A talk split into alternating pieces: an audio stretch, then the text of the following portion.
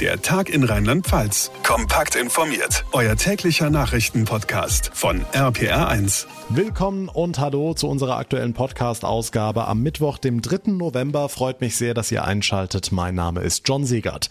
Corona sorgt mal wieder für eine ganze Menge Verwirrung in Deutschland. Gestern noch stellt die rheinland-pfälzische Landesregierung die neuen Regeln vor, die ab nächster Woche gelten. Darin enthalten zahlreiche Lockerungen. Gerade mit Blick auf Martinsumzüge und Weihnachtsmärkte haben wir gestern in der Ausgabe ausführlich drüber gesprochen. Doch die noch amtierende Bundeskanzlerin Angela Merkel will offensichtlich deutlich härtere Maßnahmen, gerade für Ungeimpfte, und damit ist sie wohl nicht allein. Welche Regeln jetzt auf uns zukommen in den nächsten Wochen und was das für die anstehenden Feste heißt, das und vieles mehr klären wir hier und heute in dieser Ausgabe. Dranbleiben. Den zweiten Tag in Folge meldet das Robert Koch Institut heute einen leichten Rückgang der 7-Tage-Inzidenz. Der Wert liegt heute bei 146,6. Gestern hatte er noch bei 153,7 gelegen. Ein Grund durchzuatmen? Auf keinen Fall, betonen heute das RKI und noch Gesundheitsminister Jens Spahn. Denn da in vielen Bundesländern am Montag ja alle Heiligen war, unter anderem in Rheinland-Pfalz, könnten sich die Meldungen aus den Gesundheitsämtern verzögert haben. RPA1-Reporter Ronny Thorau Spahn hat deshalb nochmal klargestellt, die Lage sei ernst. Ja, und da hat er auch zugegeben, dass er selber vielleicht zuletzt einen falschen Eindruck erweckt habe, nämlich durch die Forderung, die epidemische Notlage abzuschaffen. Das sei vielleicht missverständlich und nicht klar genug gewesen, so Spahn. Das sage ich auch selbstkritisch, denn das ist nicht der Fall. Die Pandemie ist alles andere als vorbei. Die Inzidenz ist zwar diese Woche etwas gesunken, aber das könnte mit dem Allerheiligen Feiertag zu tun haben. Ansonsten weisen ja so in den letzten Tagen und Wochen alle Zahlen eigentlich nach oben. Hm, und deshalb hat Spahn sozusagen einen Drei-Punkte-Plan vorgeschlagen, ne?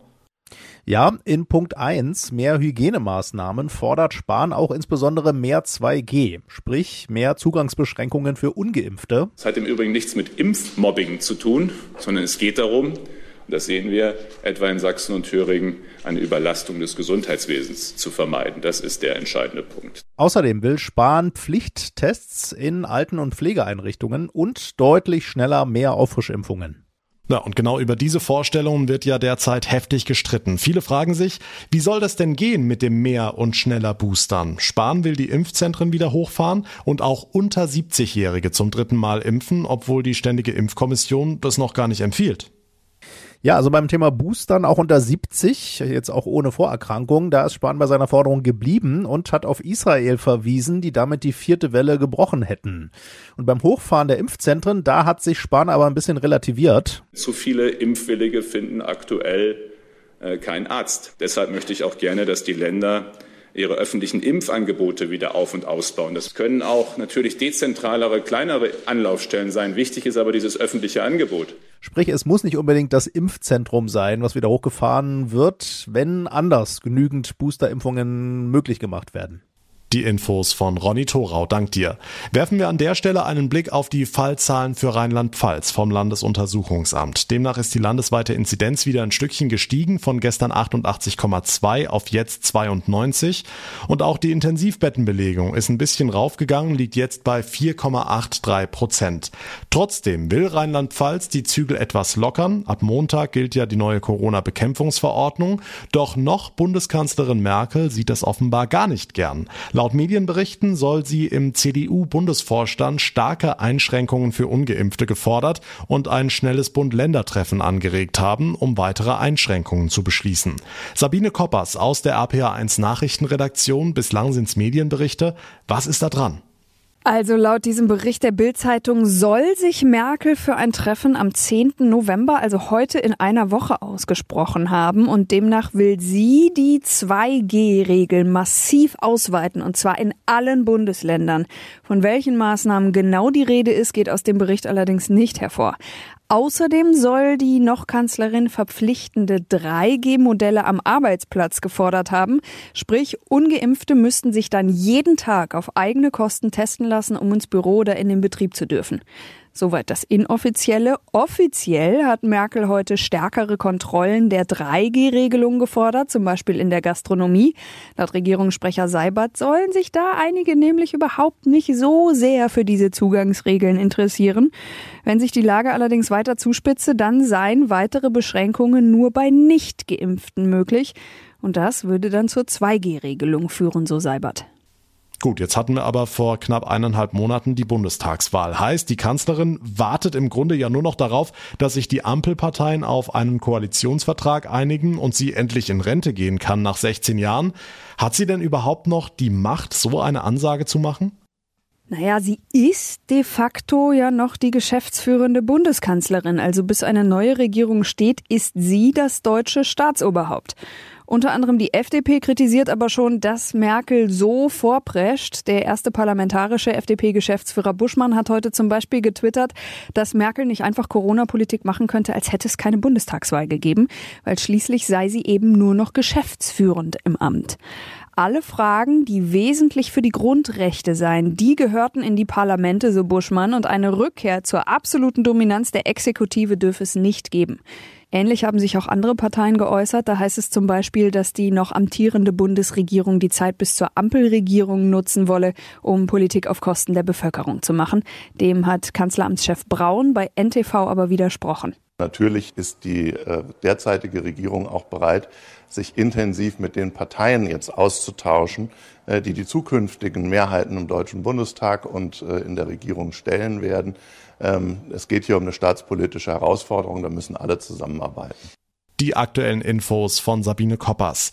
Corona stiftet also mal wieder maximale Unsicherheit. Rheinland-Pfalz sagt, Martinsmärkte, Fasnacht und Weihnachtsmärkte können stattfinden. Die Kanzlerin tritt auf die Bremse. Kein leichter Job für alle, die gerade ein Draußen-Event auf die Beine stellen wollen. RPA1-Reporter Olaf Holzbach, wie laufen denn die Vorbereitungen zum Beispiel für die Weihnachtsmärkte in Rheinland-Pfalz? Ja, noch in aller Vorsicht. Gucken wir mal, wie es am Ende wirklich in der Verordnung drinsteht. Das ist so der Tenor aktuell. Keine Nachweise, keine Maske, kein Abstand mehr. Das klingt erstmal nach Glühwein wie früher. Die Frage ist, ob die Pläne noch umgeworfen werden können. Lucom-Geschäftsführer Christoph Keimes, der Weihnachtsmarktveranstalter in Ludwigshafen. Wir haben die Hütten auseinandergezogen. Dadurch gibt es weniger Angebot.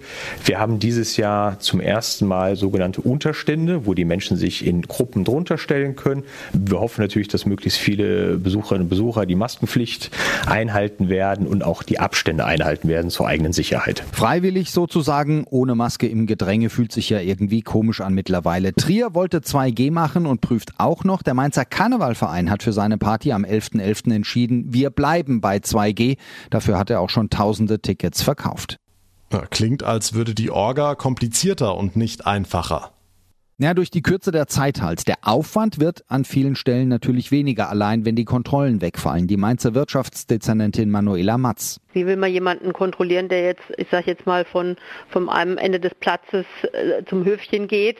Ist er jetzt Weihnachtsmarktbesucher oder nicht? Und das hätte bedeutet, dass also im Prinzip auch jeder, der diesen Markt quasi überquert, äh, überprüft hätte werden müssen. Und ohne Nachweis drumherum hätte laufen müssen. Schon blöd mit allen Einkaufstüten. Zumindest das bleibt uns wohl erspart. Die aktuellen Infos von Olaf Holzbach. Dank dir. Was ist sonst heute wichtig in Deutschland und der Welt? Das weiß Franka Wolf in der APA1 Nachrichtenredaktion. Schönen guten Tag. Die Suche nach einem Investor für den insolventen Hunsrück-Flughafen Hahn läuft. Laut dem vorläufigen Insolvenzverwalter liegen bereits einige Anfragen vor. Ein formelles Verfahren mit Ausschreibung solle in den nächsten Tagen starten. Flugbetrieb und Gehaltszahlungen seien bis Ende des Jahres gesichert. Danach müsse der Flughafen wieder auf eigenen Beinen stehen. Insolvenzverwalter Jan-Markus Blatner. Die Problematik ist, dass dieses Unternehmen weniger eingenommen hat, als es ausgegeben hat. Das ist auch jetzt nicht unbedingt äh, dramatisch, weil es ja viele Unternehmen gibt, die am Anfang Verluste machen. Und es gilt jetzt, äh, dass ein Investor dafür einen Plan macht und sich überlegt, ob und gegebenenfalls wie er dieses Problem löst. Beim Weltklimagipfel in Glasgow haben die Entwicklungsländer mehr Engagement von den Industriestaaten gefordert. Diese sollten ihren Treibhausgasausstoß bis 2030 halbieren, sagt ein Sprecher der Entwicklungsländer. Die 46 Länder der Gruppe seien nur für ein Prozent der klimaschädlichen Emissionen verantwortlich, schon jetzt aber tagtäglich vom Klimawandel betroffen. Die Entwicklungsländer kritisierten außerdem, dass es zu wenig und zu spät Geld für den Kampf gegen den Klimawandel gebe. Dabei geht es um das Versprechen der Industriestaaten im Pariser Klimaabkommen, jedes Jahr etwa 100 Milliarden US-Dollar zur Verfügung zu stellen. Die Zahl der Übernachtungen auf rheinland-pfälzischen Campingplätzen ist letzten Sommer rapide gesunken. Knapp 790.000 Übernachtungen seien in den Ferienmonaten Juli und August gezählt worden, etwa 40 Prozent weniger als im Sommer 2020, teilte das Internetportal Camping Info mit. Auch deutschlandweit sanken die Übernachtungszahlen allerdings nur leicht. Gut vier Monate nach seinem Rücktritt als Fußball-Bundestrainer ist Joachim Löw heute von Bundespräsident Frank-Walter Steinmeier in Berlin empfangen worden. Bei einem Mittagessen im Schloss Bellevue hob Steinmeier die sportlichen Verdienste Löws hervor, aber auch dessen persönliches Engagement für die gesamte Gesellschaft. RPA1-Reporter Thomas Thonfeld. Ein Erneuerer und Visionär, der den deutschen Fußball zurück in die Weltspitze geführt hat. Dickes Lob vom Bundespräsidenten für den Weltmeistertrainer hier in Berlin. Löw habe den Menschen in Deutschland viele Momente geschenkt, die im Gedächtnis der Nation bleiben werden. Löws Mannschaft, so Steinmeier, habe die Vielfalt der Gesellschaft wiedergespiegelt. Übernächsten Donnerstag wird Löw beim Liechtenstein-Länderspiel dann auch vom DFB offiziell verabschiedet. Die Corona-Pandemie ist auch längst eine Pandemie für unsere Umwelt geworden. Masken, Handschuhe, Desinfektionsmittelflaschen, Testkits und, und, und müssen entsorgt werden, landen aber irgendwo am Straßenrand oder im Wald, gerade die Masken. In der aktuellen Spezialausgabe unseres Podcasts befassen wir uns ganz ausführlich mit genau dem Thema.